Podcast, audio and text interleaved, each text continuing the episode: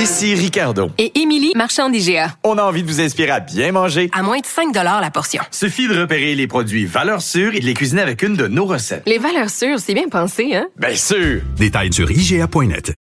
Francis Gosselin. Économiste. Tout ça, ils l'ont échappé. Consultant. C'est quand même pas une petite affaire. Auteur. C'est moins politiquement populaire. Francis Gosselin, pour savoir et comprendre l'économie. Bonjour Francis. Salut Mario. Alors euh, les, euh, les, chiffres sur l'inflation américaine, on avait eu la semaine passée, bon les chiffres sur l'inflation au Canada qui n'avaient pas été bons il y a une couple de semaines, la semaine passée une hausse des taux d'intérêt. Là on se disait bon aux États-Unis ça va être le même manège cette semaine, puis oups finalement euh, beaucoup meilleur comme chiffre. Beaucoup meilleur, mieux même que ce que les les économistes là, rassemblés, la moyenne des économistes attendaient. Donc l'inflation qui chute significativement autour de 4% aux États-Unis. Mais qui était à 4.8, 4.9. 4.9. 4.9 donc c'est une baisse de 0.9, c'est ça. Exactement. Euh, c'est une très, très bonne nouvelle. Évidemment, on aime toujours décortiquer un petit peu ça, Mario, puis c'est certain que l'enjeu aux États-Unis actuellement, euh, c'est ce qu'on appelle, là, ce qu'on regroupe sous la catégorie des services. Euh, les services, ça inclut les loyers là, qui sont toujours, là, entre guillemets, hors de contrôle. Donc, ce qu'on vit actuellement au Québec, au Canada, c'est la même chose aux États-Unis. le prix du logement a augmenté de presque 9% aux États-Unis depuis un an. Là. Donc, quelqu'un qui payait, je sais pas, 1000, 1500, ben, c'est comme un 100, 150 dollars de plus par mois. C'est beaucoup d'argent pour plusieurs ménages. Euh, les assurances de santé, ce qui est euh, auquel on n'est pas tellement exposé au Canada, mais mais qui ont beaucoup augmenté. Euh, les garderies, encore une fois, on est un peu prémunis de ça ici au Canada et, et, tout ça. Donc tous les services augmentent rapidement. Le reste, les biens entre guillemets, là, eux ont tendance plutôt à diminuer. L'énergie a aussi beaucoup diminué par rapport à la période de référence de mai de l'année dernière. Donc tout ça est assez encourageant, là, si tu veux, pour la suite. Et comme les États-Unis, ça reste un marché d'importance en tant que partenaire financier pour les Canadiens. J'ai beaucoup parlé de la différence entre les taux euh, canadiens et les taux américains là, sur la valeur du dollar éventuellement. Ben, tout ça, c'est de très bonnes nouvelles, Mario. Donc, euh, je voulais commencer avec ça aujourd'hui, un, petit peu d'optimisme. Sauf que là, la Fed parle demain. La Fed prend annonce une décision sur les taux demain. Yes. Est-ce que on peut imaginer là, que hier soir, mettons, la Fed avait déjà une idée de fait, on va augmenter ou pas augmenter les taux? S'ils avaient décidé de les augmenter d'un quart de point comme la Banque du Canada, est-ce qu'ils pourraient annuler leur intention avec les chiffres d'aujourd'hui? Ils pourraient. Puis encore une fois, j'ai été, euh, je n'ai que eu tort dans mes prédictions ces derniers mois. Fait que je, je, m'avance plus, plus prudemment maintenant. Euh, juste peut-être donner en, référence. Donc déjà, le taux américain est à 5,25. Au Canada, jusqu'à la semaine dernière, était à 4,5. Il a monté à 4,75. Il est encore plus bas qu'aux États-Unis. Et l'inflation canadienne, je te rappellerai, était déjà plus basse à 4,3 en mars, puis elle avait augmenté en avril, pardon, puis elle avait augmenté à 4,4. Donc encore une fois, on est comme dans les mêmes eaux et ça, tu sais, ces mêmes paramètres là ont mené la Banque du Canada à faire une augmentation, mais ils avaient un peu de retard. Donc là, encore une fois, ma réflexion, c'est, je pense que les États-Unis sont au bon niveau de taux directeur, donc possiblement que, et c'est ce que disent plusieurs commentateurs, que demain ils vont décider une pause, comme le fait Tiff Macklem en janvier dernier. Mais tout peut arriver. Puis encore une fois, comme je dis souvent, il y a toujours l'aspect euh, l'aspect psychologique là, que les banques centrales jouent énormément. Fait qu'est-ce que c'est un, un, autre quart de point aux États-Unis? Est-ce qu'il pourrait l'augmenter d'un quart de point et décréter une pause? Dire là, c'est pour c'est la dernière fois pour un bout là. Ça se pourrait, mais encore une fois, l'enjeu que je pense, puis je sais pas, je pense que les banques centrales se regardent les unes et les autres, mais décréter une pause comme le fait Macklem, à mon avis, c'était un peu une erreur stratégique, Mario, parce que pause, ça veut dire on a fini d'augmenter. Puis comme tu te rappelleras, plusieurs disaient, ah, ben là, c'est le plateau. Ça va baisser à Noël. Ça va baisser. Ah et essentiellement, ce que ça a fait, la pause, ça a donné le sentiment que c'était fini. Et comme c'était fini, ben, on pouvait se remettre à dépenser parce que bientôt, l'argent allait redevenir facile, ce qui était pas du tout le cas. Puis évidemment, ça a régénéré de l'inflation.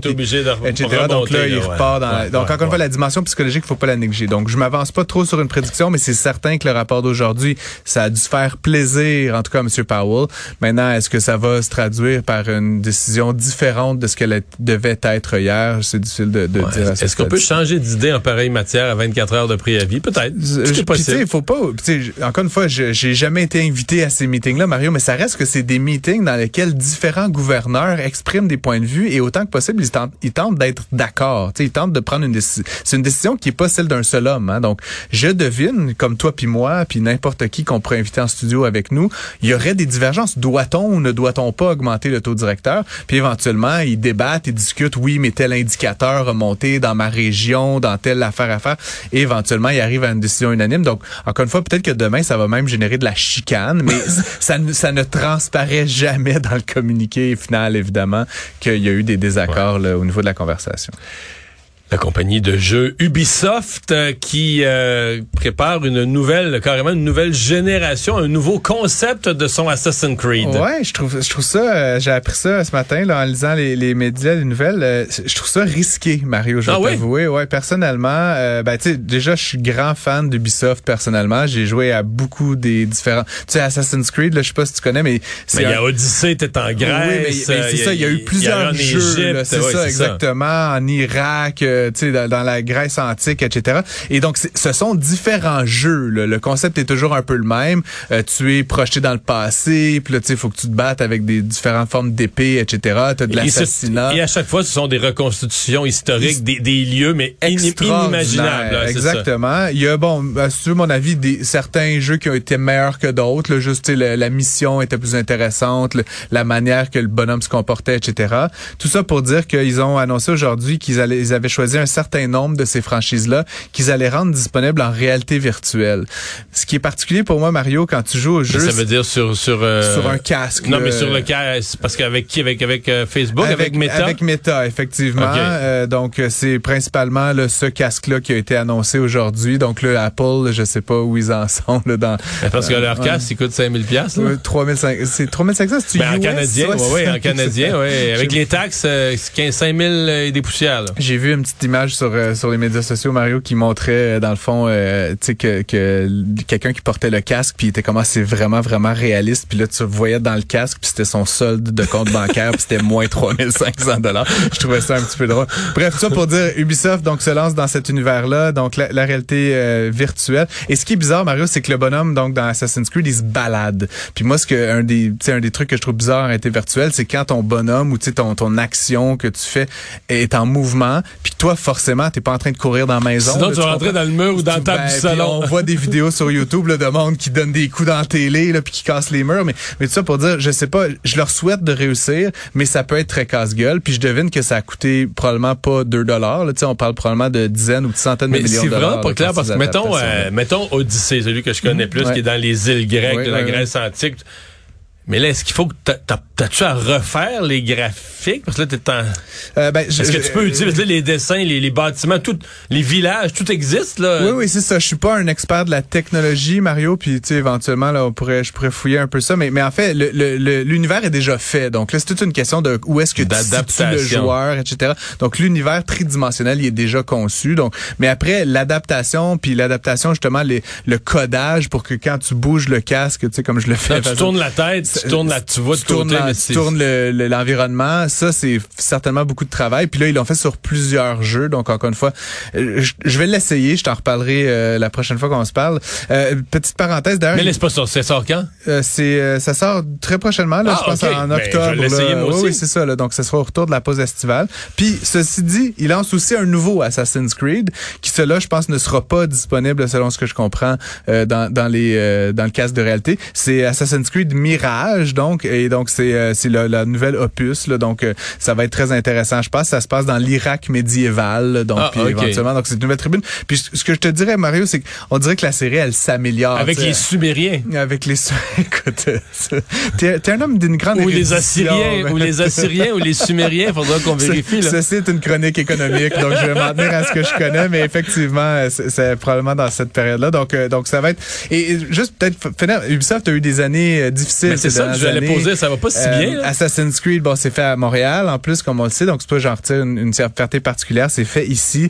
Euh, bon, deux choses. Donc, Ubisoft Monde euh, a dû décaler de nombreux jeux, a annulé même certains certains jeux. Assassin's Creed qui sort en octobre devait être lancé avant Noël l'année dernière. Puis comme tu le sais, Mario, les jeux souvent sont lancés à l'automne parce que la période de Noël, Ouais. c'est une très bonne période pour vendre du jeu vidéo. Donc là, ils ont comme perdu les revenus l'année dernière. L'action a perdu 40% de sa valeur depuis un an. là. Donc, tu sais, ça allait pas bien chez Ubisoft.